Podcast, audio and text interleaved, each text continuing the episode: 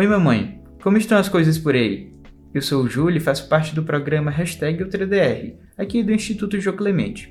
E o Hashtag UltraDR vai onde você estiver, no YouTube, no Instagram, no Spotify, para a gente te contar sobre doenças raras. Só que numa linguagem mais fácil, numa linguagem que é traduzida, que tem depoimentos, que são sensíveis, que contam histórias reais e trazem aquelas informações mais fundamentais para você. Essa temporada a gente está lançando especialmente no último dia de fevereiro, o Dia Mundial das Doenças Raras, que foi escolhido justamente porque, de tempos em tempos, fevereiro ganha um dia a mais, um dia raro, e ao invés de 28, tem 29 dias. E já vou te contar que essa não é a nossa primeira temporada. Ao longo de 2022, a gente lançou uma temporada com vídeos e podcasts conversando com médicos e pesquisadores especialistas em doenças raras. Vou te dizer outra coisa. Aqui a gente fala para todos, mas nosso foco são as gestantes no final da gravidez. Tá bom, mas por que falar sobre doença rara e por que falar especialmente para gestantes? Isso a gente vai te contar já já. Eu digo a gente porque eu não estou sozinho, estou aqui com uma convidada muito especial. Mas antes vou te pedir, por favor, você que está escutando a gente no seu aplicativo de áudio, Spotify, Apple Podcast, Google Podcast, já salve esse episódio do hashtag UltraDR e compartilha com quem você sabe que precisa escutar sobre teste do pezinho e doença rara. Sejam mulheres gestantes que estejam no final da gravidez e logo mais vão fazer o teste do pezinho nos seus bebês, sejam outras pessoas que precisam conhecer e entender esse assunto importante que vamos contar no podcast. Recado foi dado, né? Então bora para os motivos. Primeiro, as doenças raras não são tão raras assim. Elas afetam pelo menos 13 milhões de pessoas, isso só aqui no Brasil. Segundo, elas podem ter um curso muito grave se a pessoa não receber o tratamento. Terceiro, Muitas doenças raras têm tratamento adequado que pode ser feito precocemente e por isso existe o teste do pezinho, para que o diagnóstico dessa doença rara seja antecipado para bem perto do nascimento, muitas vezes antes mesmo dos primeiros sintomas surgirem. E como a gente já falou bastante na temporada de 2022, quanto mais sintomas a criança vai tendo, mais sequelas ela vai acumulando. Quarto e último motivo: mesmo que não tenha ninguém na sua família com uma doença genética, ainda há chance de seu filho nascer com uma doença rara. É o que os pesquisadores chamam de mutação de novo, uma condição nova que surgiu apenas na genética do seu filho. Mas isso não quer dizer que é o fim do mundo. É um diagnóstico que não é fácil, porém sempre é um tratamento possível de ser feito. Por isso que a gente está aqui, para levar informações fundamentais para você e conseguir te fazer entender sobre diagnósticos e o que vem depois deles. Antes de apresentar minha convidada, já vou fazer um aviso para você. Entende a gente se acontecer de a gente gaguejar ou esquecer a palavra. Aqui no hashtag UltraDR a gente acredita que esse modelo de conversa natural, como se fosse um DR para falar de DR, discutir a relação para falar sobre doença rara, é o melhor para levar para você, da forma mais leve, dinâmica e sensível, o conteúdo sobre doenças raras.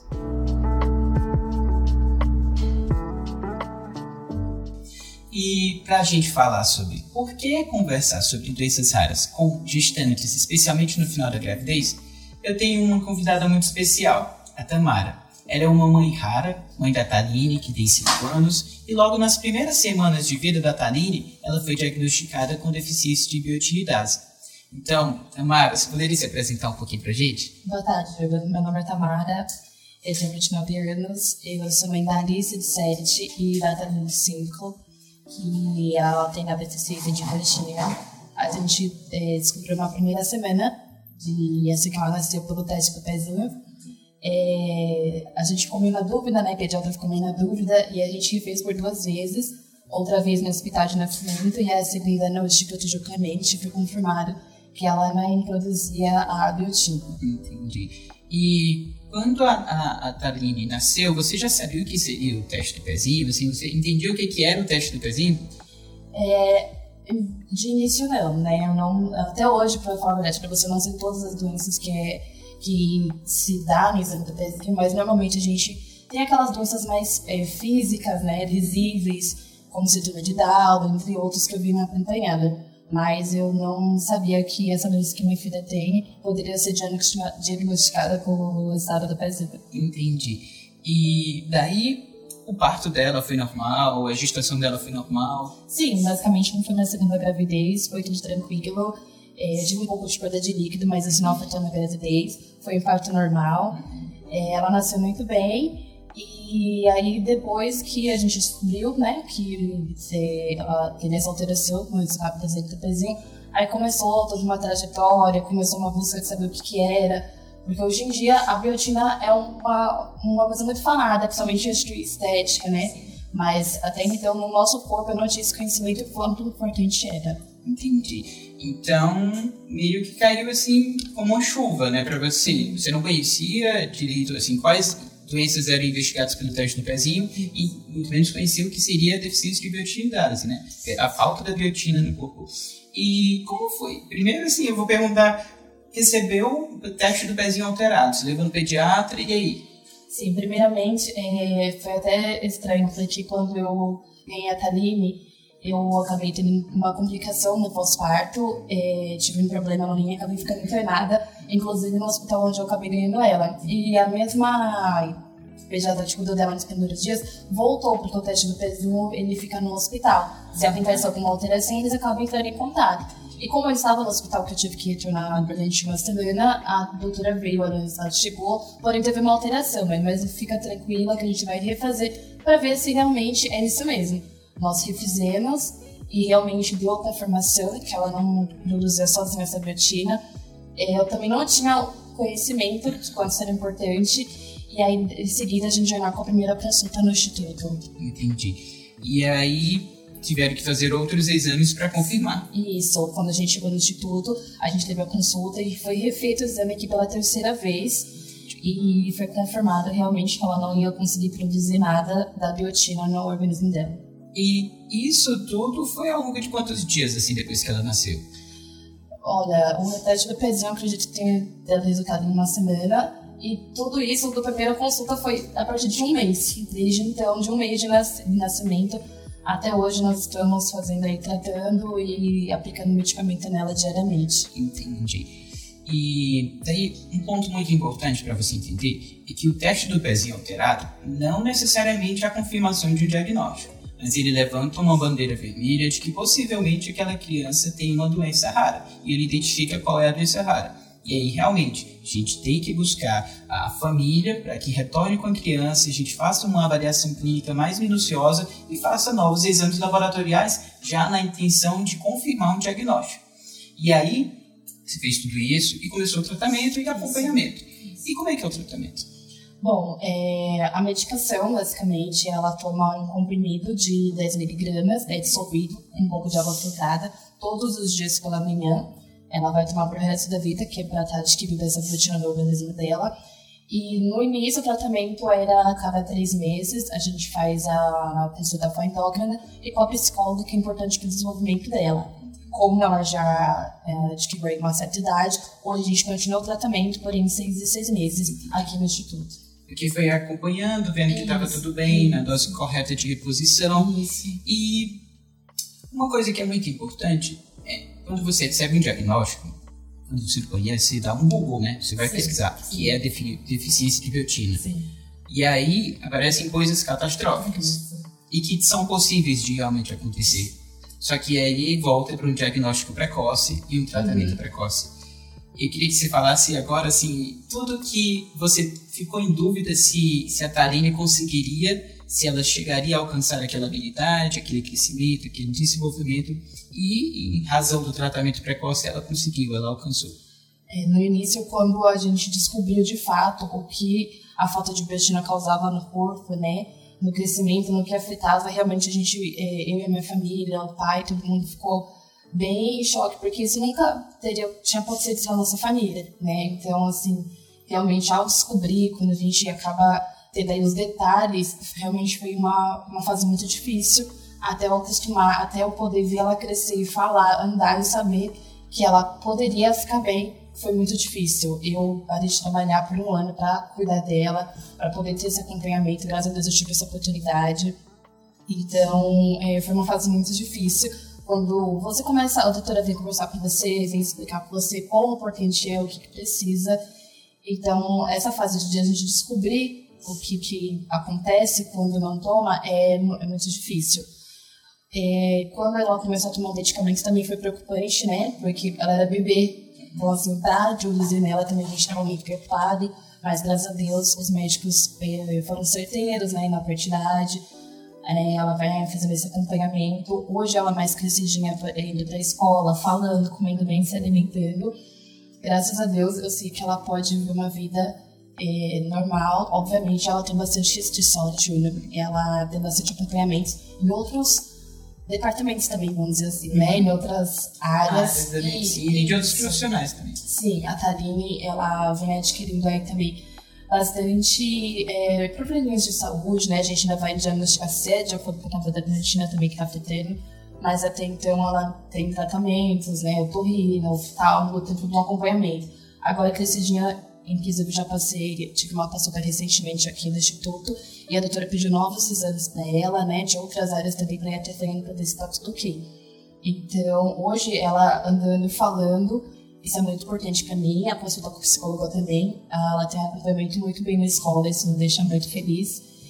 E, e é isso, então eu, eu dou graças a Deus que a gente conseguiu ter esse diagnóstico, diagnóstico precoce e eu nem sei o que seria da minha filha, da gente, se a gente não tivesse aplicado essa, esse medicamento nela. não teria nem conhecimento. E seria realmente um, uma das mais difíceis para mim. Enfim. E daqui a gente já tira dois grandes motivos. Por que, que a gente fala especialmente para gestante no final da gravidez? Tem muita coisa que você que está escutando a gente, que é gestante no final da gravidez, está pensando. Que logo mais seu nenê vai nascer e vai ser aparentemente perfeito. Se não for uma gotinha de sangue para dizer, olha, mesmo sem nenhum sintoma, sem nenhuma característica, se o neném pode ter essa doença, você não vai saber. Primeiro que é uma doença rara, muitas pessoas desconhecem, muitas pessoas não conseguem identificar se é aquela doença realmente ou não. Segundo, você perde o tempo de tratamento, o tempo certo para você começar a tratar, e você pode perder algumas habilidades que seu filho poderia garantir como a Taline garantiu, né, com um tratamento mais precoce, bem, bem cedo, graças ao teste do pezinho. E você tem conversado com ela sobre a ideia de ter uma doença rara, porque em algum momento ela vai crescer, ela vai ser a responsável por tomar o medicamento sozinha, vai criar a, a família dela, vai sair da sua casa, e, e como é que ela vai lidar com isso? Você está conversando? É, até então, sobre essa doença, ela, a gente não conversa, ela nem tem esse conhecimento que ela tem dentro dela. Eu já conversei sim uma vez, porém ela é muito novinha, que ela não tem entendimento. Porém, ela tem uma ciência muito boa das consultas que ela tem, do medicamento que ela toma. Ela mesma fala, mãe, meu remédio. Então, ela tem esse conhecimento que ela precisa. É, ela nunca foi tipo, perguntar, mãe, por que, que eu tô fazendo isso? Mãe, por que, que eu tô sendo indo ao médico? Porque a gente tem uma rotina muito boa, graças uhum. a Deus. Então ela tem uma vida ativa, ela tem uma vida constante igual a irmã dela. Nada, a gente não foge nada. Porém, ela é um pouco mais delicada. É, eu realmente, conversando com a psicóloga, a gente ainda está se preparando para dar conselhos para ela, mas até então o que ela sabe é que ela tem que tomar medicação pro resto da vida, então ela tem a clara ciência. Entendi. Mas isso é realmente conversado pouco a pouco, à medida que ela vai crescendo, e eu acho que eu não sou mãe, eu não sou pai de uma criança com uma doença rara, mas imagina que aos 5 anos o que ela já tem de responsabilidade de às vezes até cobrar o remédio é muito importante. Uh, e de se sentir cuidada, acompanhada dos vários médicos e especialistas de saúde que ela é acompanhada é muito importante. Gente, a conversa com a Tamara tá boa. Ela falou assim, a história dela de uma maneira muito natural, muito sensível, a história dela e da Taline eu acho que dá para a gente tirar um terceiro motivo. O diagnóstico é o começo de uma história. E encarar essa história demanda muito esforço, é claro, mas é também um, uma fonte de muita alegria. Conversando com a Tamara, eu estou vendo você se emocionar, porque é uma alegria você poder dizer que a história da sua filha, que você construiu junto com o seu marido, com sua família, teve que parar um ano, mas hoje você já voltou a trabalhar. Uhum a sua filha vai para a escola, ela tem capacidade de se desenvolver, e teve um desenvolvimento muito bom. E quando você recebe no peito, no colo, um diagnóstico, mesmo que a médica fale assim, mãe, fica tranquila, não é de se ficar tranquila. Você vai pesquisar no Google e você vai ver um monte de coisa que aterroriza, mãe. Mas é que a gente está dando realmente uma, uma luz. A Tamara está dando a luz que ela, que ela vivenciou para você? Porque há uma possibilidade de tratamento que leva a algo que é parecido com cura. A gente sabe que não é a cura ainda e que a ciência avança pesquisando, mas ver o desenvolvimento muito próximo do saudável é algo fenomenal. Sim. Você gostou desse vídeo, eu tenho certeza. Se você não curtiu lá no começo, já curte agora. E mais do que nunca, compartilhe com as pessoas que precisam escutar a história da Tamara, que precisam entender os motivos sobre os quais justifica falar sobre doença rara, justifica falar sobre doença rara para uma gestante no final da gravidez. E eu vou te deixar aqui a oportunidade também de deixar a tua dúvida. Se a gente não falou aqui sobre algo que você gostaria, ou se a gente falou de uma forma que você achou muito acertada, comenta aqui pra gente seja para a gente trazer mais conteúdo legal para você, informativo, na linguagem fácil, seja para a gente continuar fazendo o que a gente já está fazendo, fazendo o melhor para você. E se a gente errou em algum ponto, comenta também para que a gente acerte e melhore ainda mais para a próxima vez. Eu agradeço demais por você ter acompanhado a gente até aqui. Eu falei no início, no Instagram, no YouTube, no Spotify, onde tiver podcast, onde você estiver, a gente vai procurar te encontrar para levar o conteúdo. Então, vai atrás também da gente do Instagram, procura pela hashtag OutraDR lá no seu Explorar. A gente tem um monte de conteúdo sobre as doenças, sobre famílias, sobre especialistas e também tem o nosso blog, que a gente conversa um pouco mais profundamente sobre a doença. Obrigadão por ter acompanhado a gente até aqui e até o próximo.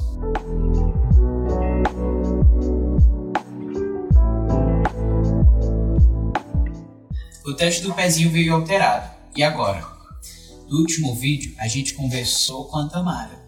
Então você já mais ou menos entendeu o que que hashtag OutraDR, eu sou o Júlio, e esse programa que é do Instituto João Clemente fala sobre doenças raras, especialmente para mulheres gestantes no final da gravidez.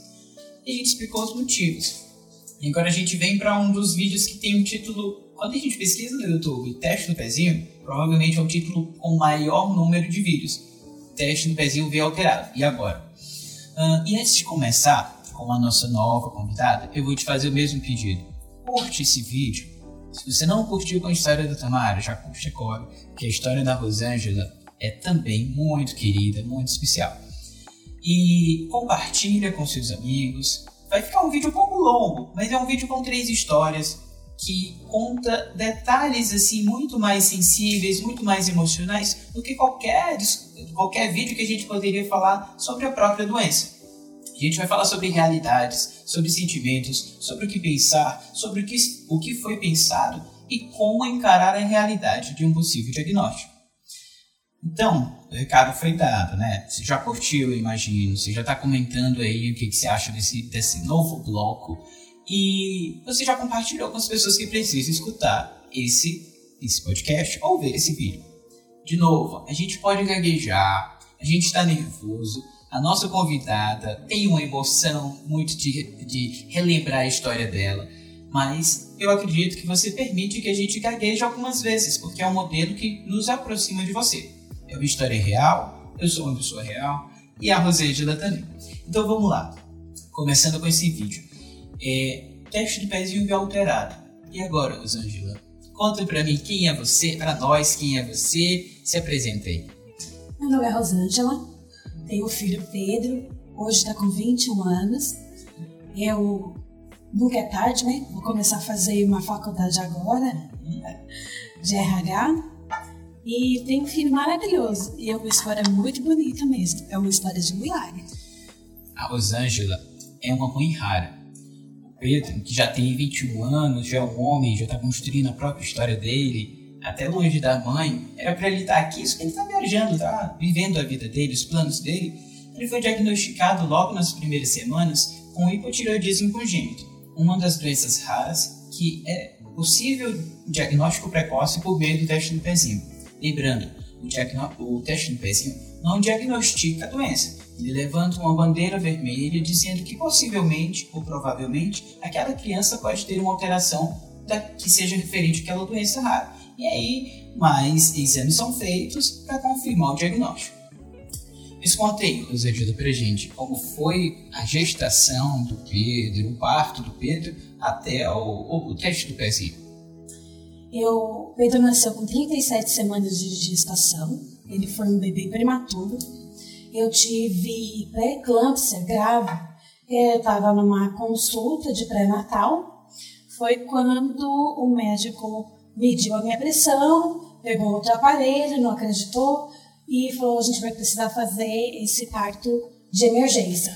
Até quis chamar o, o resgate, e eu não estava sentindo nada, né? E ele deu a importância, né? Fiquei lá tomando medicação, até que meus pais vieram ter que pegar um posto de saúde para me levar para o hospital.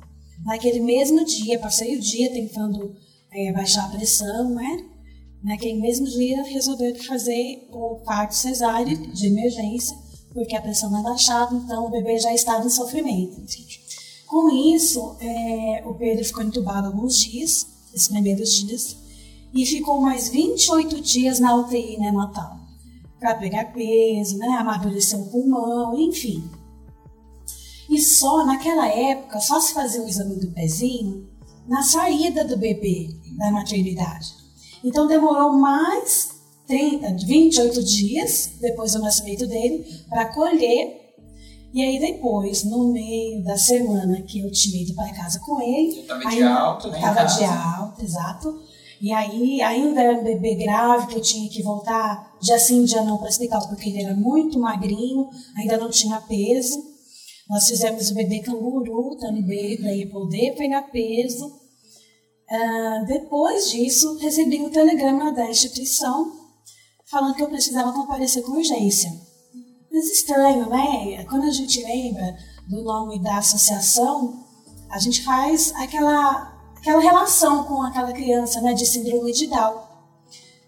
Mas não parece que ele é doentinho, né? A gente veio, assim, angustiado com aquela situação. O que, que significa? O que significa isso? Foi muito bem recebida, né? E a médica, a doutora Márcia, um anjo na terra, que deu toda a orientação, com todo cuidado, explicou muitas vezes, com toda clareza, para a gente dar a verdadeira importância. Né? Fizemos, refizemos o exame e realmente diagnosticou o hipotiroidismo congênito. E aí ela me explicou com riqueza de detalhes, como que eu precisava tratar, ele era um bebê prematuro, precisava de um cuidado maior na alimentação, mas a medicação precisava vir antes de tudo isso. Então ele tinha que tomar o remédio com o estômago vazio, ficar mais de uma hora com o estômago vazio, só com o remédio sem água, e só depois que eu poderia amamentá-lo. E ele um bebezinho que mamava muito, com muita dificuldade. Ele chorava muito com fome né, com muita fome, mas o remédio era mais importante. Então isso foi a, a bandeira da minha vida. A, os primeiros anos de vida dele foram muito regrados de muita importância, né, para dar essa medicação. E ele não podia comer. Eu brigava com as pessoas porque dava pirulito. Não podia, estava dentro do horário do remédio, né? Logo depois ele com três meses ele pegou uma meningite. É, a gente ficou no hospital 16 dias, não me lembro bem, porque é, foi, um, foi um, uma meningite, é, eu não lembro, não sei se é a viral ou a bacteriana, que fala que deixa surdo e mudo, pode deixar surdo e mudo. Pois foi esse que ele contraiu, né? Ainda depois do, do período que ele ficou internado, mas que falou, presta atenção, né? É, é, ao, ao tempo, com o tempo, se ele escuta, se ele fala, se ele. Enfim. E graças a Deus ele nunca teve nada. Hoje em dia ele não pega nem resfriado, gente. Mas por isso que eu falo que ele é um caso de milagre. Porque com isso tudo, além de ter a medicação ali regrada, que precisava ter a devida importância, também teve outras, outras doenças também que deixaram a, a infância dele conturbada, né? Mas eu agradeço a Deus porque a gente viveu isso e hoje a gente pode colocar que é um caso de sucesso. E a gente percebe que não é porque uma criança tem uma doença rara que ela não tem as outras doenças típicas da infância e a família que tem que amparar mesmo, guardando as suas angústias, os seus trabalhos, as suas dificuldades, que são de várias ordens, podem ser financeiras, podem ser emocionais, porque podem ser sociais mesmo. E guardando todas as suas dificuldades, tem que continuar cuidando da criança. É o encarar diagnóstico que a nossa próxima convidada vai falar. E aí, justamente, ele teve, já foi uma criança prematura. Depois teve o diagnóstico de hipotireoidismo congênito. Veio a medicação com as restrições, porque tinham duas. Era uma criança prematura e com, e com hipotireoidismo congênito. Então, tinha que fazer as escolhas e ele foi crescendo. Como você foi conversando sobre isso com ele? Foi muito tranquilo, mesmo porque é, a, a, como eu posso dizer, a, o apoio, né, da clareza, da informação que a doutora Márcia sempre nos dava. Então a gente vinha duas vezes no mês, às vezes, né? É, então ela sempre nos deu muito apoio com isso. Então é, foi muito tranquilo porque eu não via meu filho como uma criança doente, né? Porque tinha a medicação e era uma reposição hormonal, né? Então eu não encarava isso e muitas vezes quando eu cheguei a comentar que ele tinha essa doença. Nossa, coitadinho, mas coitadinho por quê? Não, entendo, ah, pois que tem que tomar cuidado. Tem que tomar cuidado com o quê? Tem que, na verdade, é cuidar direito, é ter compromisso com a saúde do seu filho, né? E uma coisa que a doutora Ana Lucilange já falou pra gente aqui em outro podcast, na temporada de 2022, que eu já falei pra você, é que as pessoas vão ver o nosso filho da forma como nós vemos o nosso filho. E aí, quando você falou, coitadinho, nada, meu filho é capaz, eu vou ter que ter um cuidado mais com ele, sim, mas ele vai tomar o remédio, ele vai ter as possibilidades de vida. Avançando nas habilidades, avançando no desenvolvimento, no crescimento, porque eu estou fazendo a minha parte, estou fazendo o tratamento no tempo certo, garantindo o teste do pezinho para ele na época certa. E teve esse acompanhamento de uma instituição que acolhe, que explica, que é muito importante. Sim, fez toda a diferença. E eu imagino que na época não tinha internet assim tão fácil. E, mas ainda assim, se você não conhecia, você pesquisava, você ia perguntando. E à medida que a gente vai perguntando, várias informações desencontradas, às vezes mais catastróficas, vão chegando. Os preconceitos das pessoas vão chegando. Mas um apoio de um profissional que te explica na linguagem que você precisa entender. Não é o tecnicismo, não é falar como se fala para outro médico, é falar para a linguagem do pai, linguagem da mãe, linguagem daquela família e a mãe falando com o filho na sua linguagem também. A conversa tá boa. E a gente sabe que, que é bom conversar numa história real, numa história de sucesso, como você falou. E eu acho que para finalizar, o que, que, você poderia dar de, de conselho, exemplo, uma fala para as pessoas que nos escutam, especialmente para as mães ou futuras mamães que estejam gestantes no final da gravidez, assim, muito relacionado ao teste do pezinho, a uma doença rara? O que, é que você poderia falar? Olha, eu acho que o compromisso, compromisso com o amor, com o amor da mãe, né, com o seu filho, é o que vai reger tudo. Porque o compromisso que eu tive com a vida do Pedro, e hoje ele, ele estuda, ele trabalha, né? Ele tem uma vida completamente normal, porque não tem diferença, né? É você ter compromisso com o seu filho, na verdade, de acreditar no que o médico diz, porque muitas mães não acreditavam, porque a criança com hipotiroidismo pode desenvolver uma deficiência mental grave. E quando a gente pensa numa situação dessas, fala, não, mas meu filho é normal, ele engatinha, ele começou a balbuciar. Acredita, acredita que pode ter algo diferente que você e precisa do seu apoio, precisa do seu compromisso. A doutora Márcia fez toda a diferença na minha vida. E na última consulta, que inclusive ele teve a alta, né? Agora ele faz acompanhamento com o endocrinologista do, da medicina normal, é, do convênio. Mas ela fez toda a diferença na minha vida e na vida dele também. Hoje a minha preocupação é: será que meu neto pode vir com esse problema? Né? É, e aí uma pessoa isso... para escutar isso, né? É, seja Pedro, seja as pessoas com, com, a pessoa com quem vai se relacionar e vai ter um filho, é, é um conteúdo que a gente já está entregando, uma história que possivelmente seu neto já vai escutar. É, e aí, para finalizar, você comenta o que, que você achou do, da nossa conversa com a Rosângela. Uh, novamente, o que, que você espera que a gente fale mais? O que, que a gente pode trazer de informação para você? Compartilha, essa informação é importante, esse relato é importante Mesmo que você não tenha ninguém com uma doença rara, o genético na sua família lembra que ainda pode haver alguém com uma doença rara. E é importante você conhecer o que são as doenças raras, não minuciosamente o que é cada doença, mas que tem a possibilidade do teste do pezinho, de um tratamento precoce, de um tratamento que, que muitas vezes não é a cura, mas parece a cura. Obrigado por ter, por ter acompanhado mais esse bloco. E a gente vai pro terceiro com uma pessoa que também é muito querida, é a Camila. E vou esperar, vou esperar um pouquinho, que eu sei que você está curtindo. Já já a gente volta pro próximo bloco.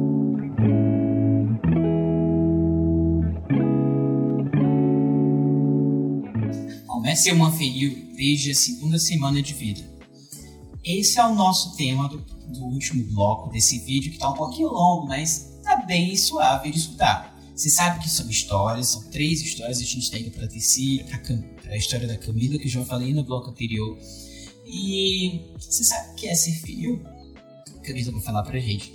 Mas antes, você já sabe que eu sou o Júlio, que eu sou do hashtag UltraDR, que a gente fala sobre doenças raras, aquilo que é fundamental você saber de maneira que eu traduzo as linguagens técnicas, aquela linguagem que só o médico entende. E também trago alguns depoimentos que envolvem todas essas histórias com uma sensação, um sentimento, uma emoção real. E, de novo, pedir, curte, a gente está chegando na nossa última história. Você já deve ter curtido, mas eu tenho que falar das pessoas que ainda não curtiram ou que esqueceram. É só falar embaixo e curtir, apertar, dar um like e compartilha. Essa terceira história é tão querida quanto as outras. Só que ela tem uma diferença. Antes a gente falou com as mães, agora a gente vai falar com uma pessoa com doença rara. E a gente vai desmistificar tanta coisa que você deve imaginar sobre doença rara ou que você às vezes nem parou para refletir. Por isso que eu apresento para vocês a Camila, a minha convidada. E você pode se apresentar um pouquinho mais, lá, sobre você? Claro. É, meu nome é Camila, Camila com dois L's, em homenagem à minha mãe, de Lúcia. Eu tenho 28 anos, tenho fenilcetonúria, fenilcetonúria clássica, então um pouquinho mais rigorosa, digamos. É, sou relações públicas, trabalho com comunicação, numa empresa de beleza. Uh, aí na jornada da vida, praticando yoga, vivendo com a minha família e aproveitando. Ah, e Camila, eu comecei esse vídeo falando como é ser fenil. O que é ser fenil para você? Eu acho que ser fenil para mim, ele foi mudando de significado desde que eu nasci. Então, é, as minhas primeiras lembranças com o fenil é que eu tinha que seguir regras que a minha família me ensinou e que isso era vital para minha saúde. Então, eu tinha, dentro do meu tratamento, que tomar um remédio diariamente, três vezes ao dia, e não comer vários alimentos é, que me pareciam ser gostosos, mas que eu não podia comer e que essa é a forma que eu iria ficar saudável. Além disso, tinha um acompanhamento na associação, né, no instituto, então eu tive que vir é, por muito tempo da minha vida mensalmente aqui com a minha família e passar aí pelo tratamento aqui junto com os médicos. Acho que depois, numa fase de adolescência e de adulto, eu fui entendendo o que, que era a fenilcetonúria, que era uma doença rara, geneticamente né, é, herdada pela minha família, digamos, e que eu tinha que é, seguir com o tratamento que eu tinha aprendido desde criança, muito possivelmente até o fim da vida. Então, hoje em dia, eu ainda tomo esse mesmo medicamento que eu tomo desde bebê, né? Que era o meu leite, como me ensinaram foi um recurso que minha família criou para que eu entendesse que aquilo era um mamar e que eu tinha que mamar e que não fosse uma coisa ruim. Eles não significaram isso como um remédio no primeiro momento, mas depois eu entendi que era um medicamento que eu precisava tomar e que eu tinha que fazer uma dieta alimentar para que eu me sentisse bem. E você já trouxe um ponto que é muito relevante. Você foi crescendo e foi significando, foi entendendo alguns pontos e compreendendo outros. Assim, é entendendo por conta própria o que que significava a doença e compreendendo que seus pais, a sua família fazia é, é com você que era o tratamento, que era dar aquele remédio que chamava de mamada, que era continuar com aquelas restrições alimentares. Uhum. É, e aí, na fase de adolescência, assim, que a gente questiona muita coisa e que às vezes a gente quer fazer muita coisa diferente, seguir os amigos, como foi viver com as restrições assim, de tomar medicação no horário e, e não poder comer algumas coisas? Eu acho que qualquer restrição alimentar, ela em algum momento vai dar uma cotovelada no, mundo social de uma pessoa, assim. Então, é, desde pequena eu ia em aniversários e eu já tinha entendido que eu não ia comer o que tinha no aniversário, muito possivelmente. Porque muito possivelmente iam ter, não sei, bolinho de queijo e eu não podia comer nenhuma dessas coisas. Então, é, primeiro, acho que a minha família, eu tô falando como mim, mas muito do que eu lido hoje com o fenil eu aprendi desde a primeira regrinha que minha mãe me ensinou quando pequena. Então eu sempre tive uma marmitinha, na, na, muito na fase infantil, eu sempre tava com o que eu ia comer. Minha mãe sempre tava segura do que eu ia comer naqueles lugares. E eu acho que na fase da adolescência foi um momento, e eu acho que qualquer pessoa que tem doença, doença rara passa por isso, que é, é, o tratamento passa a ser seu, porque tua mãe não vai estar tá não vai estar tá contigo em qualquer lugar, assim. Então, chegou um momento ali nos 15 anos que eu tinha escola de manhã e eu tinha curso técnico à tarde. E eu tinha dança à noite, e aí todas as minhas refeições ficavam ou fora de casa, né? Ou eu levava minha marmita, mas eu tinha que ter responsabilidade de que eu ia comer aquela comida, né? É, além de tomar é, a medicação, a fórmula. Então, eu acho que quando o tratamento passou a ser meu, é, ficou um pouco mais sério, porque não era só seguir mais uma ordem que tua mãe te deu como tirar as coisas da tua cama, assim. Então, o fenil, ele foi. Enquanto eu fui envelhecendo, as questões foram ficando um pouco mais profundas de entendimento de até onde é uma doenda, até onde é um modo de vida e boa. Eu, porque eu sigo ele desde que eu nasci e eu não tô sofrendo por seguir ele. E eu aprendi a segui-lo e, e eu acho que tá tudo bem, mas eu acho que esse, bem, é, esse modo de vida só é saudável para mim hoje porque ele foi criado e ele foi criado de um jeito muito respeitoso comigo, assim, sabe? Entre médicos e entre família e até amigos próximos que acompanharam essa jornada. E quando a gente fala de doença rara, uhum. muito muito se lembra a dificuldade de aceitação, seja da família, seja da própria pessoa que vai crescendo e vai começando a entender algumas limitações. Você vivenciou isso, seja relato da tua mãe, assim, de quando você era criança, de quando ela recebeu o diagnóstico, o seu diagnóstico, Sim. ou mesmo você se questionou ao longo do tempo, uma dificuldade de aceitação de, de, que aquelas regras eram tuas, assim, pelo resto da vida, pelo menos por agora? Sim, super. É, depois de muito mais velha, aí, com uns 20 e tantos anos, eu descobri que minha mãe chorou várias noites. É, o processo diagnóstico, enfim, minha família não sabia que tinha tido alguém com fenil, nem a parte da minha mãe, nem a parte do meu pai.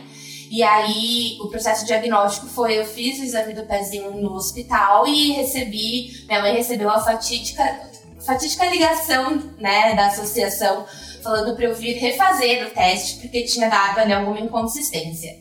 E aí minha mãe conta que esse primeiro contato é, com o diagnóstico, ela não acreditava porque ela não conseguia ver nada físico em mim. E aí parece que minha filha não tem nada. Tipo, vocês estão doidas e essa menina não tem nada aqui em casa. Vou lá só porque chamaram. Exato, eu vou lá porque eu acho que eu preciso fazer tudo para que ela fique bem.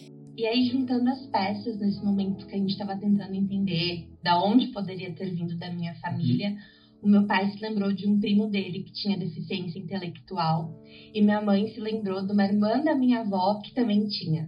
Minha mãe, é, eu acho que ela lidou de um jeito muito racional, é, principalmente porque minha avó não sabia ler e morávamos eu, ela e minha avó e ela precisava ir trabalhar e minha avó ia ter que cuidar de mim sendo uma cozinheira de mão cheia e eu não ia poder comer metade das comidas que ela fazia em casa e ela precisava que minha avó tivesse a frieza de falar vai comer esse arroz com brócolis e boa, assim, sabe? E então, digamos que rolaram algumas algumas histórias que minha mãe teve que criar para minha avó é, para que ela não me alimentasse de alguma coisa que não fosse parte da dieta naquele momento. Então eu acho que minha mãe é o centro ali da, da racionalidade do que precisava, porque eu acho que de verdade dó, você comer algo muito gostoso, querer muito que teu filho também coma, é impossível um ser humano não sentir, assim, sabe? Mas minha mãe, então é esse protocolo que eu tenho que seguir, ela foi muito prática de que então é isso. Eu vou chorar à noite algumas vezes. Eu vou, porque eu não queria que ela passasse por isso. Nem, nenhuma mãe quer que um filho tenha uma doença rara, né? É, ou qualquer tipo de doença. Mas ela foi um centro e a minha avó, ela vestiu a carapuça dessa história e entendeu que alguma coisa de sério poderia acontecer com a minha saúde se ela me desse a torta de frango que ela gostava de fazer sábado, assim. Rolaram algumas situações, sabe? De, na escola, uma professora é, falar que eu tinha que comer aquela merenda que, que davam. É, e ela veio na associação e participou de uma palestra que minha mãe achou que era importante sensibilizar a escola. Então ela veio aqui no Instituto de Clemente na época e ficou, passou um sábado aqui com as médicas. E, e assim vai. Então eu acho que a gente teve que criar ao longo da forma que eu fui envelhecendo em todos os núcleos sociais que eu ia entrando, como que a gente ia lidar com essa situação. Entendi.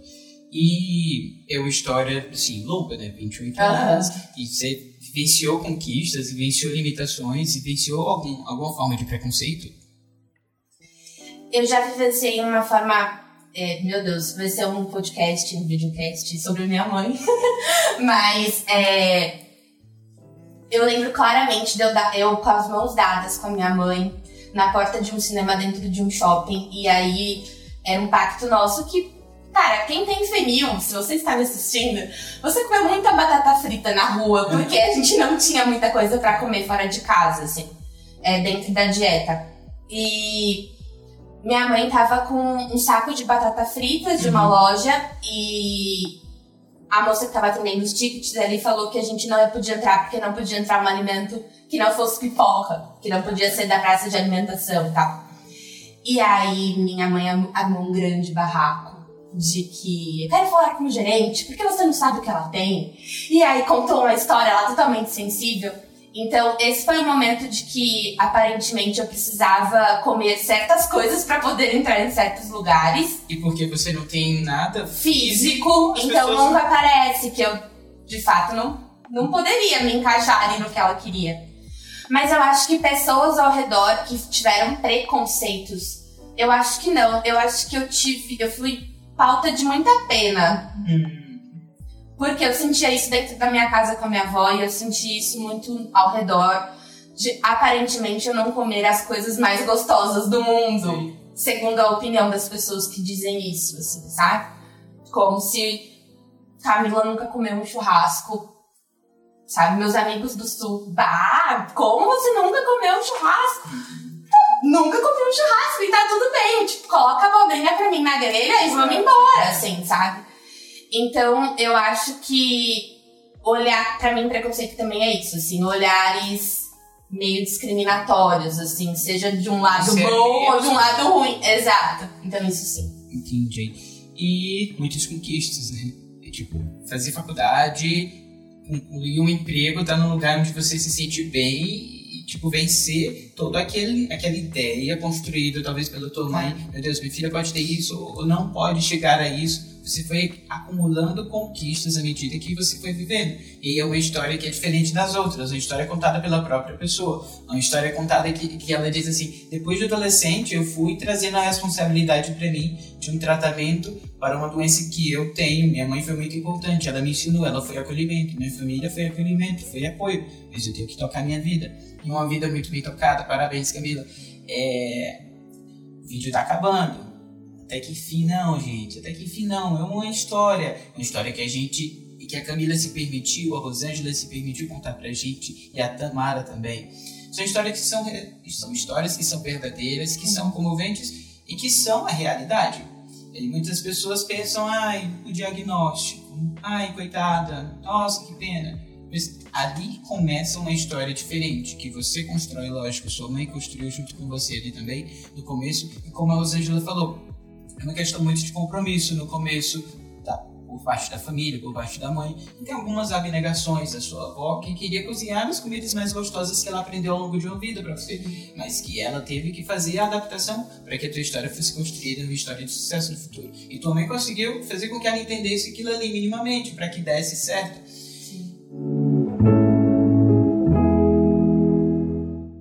Gente, tá acabando e eu agradeço por você ter escutado até aqui. Foram informações muito relevantes para você entender não só sobre doença especificamente. A gente foi contando uma história, na verdade, três histórias, em que a gente passou pelo diagnóstico, pela lida das sensações, das emoções que não são fáceis no primeiro momento, mas que vão se adequando com o passar do tempo, com o apoio que vai sendo recebido. A gente falou sobre tratamento. Às vezes o tratamento é feito com a reposição de um hormônio, às vezes com reposição de vitamina e às vezes também com a reposição de uma enzima do corpo.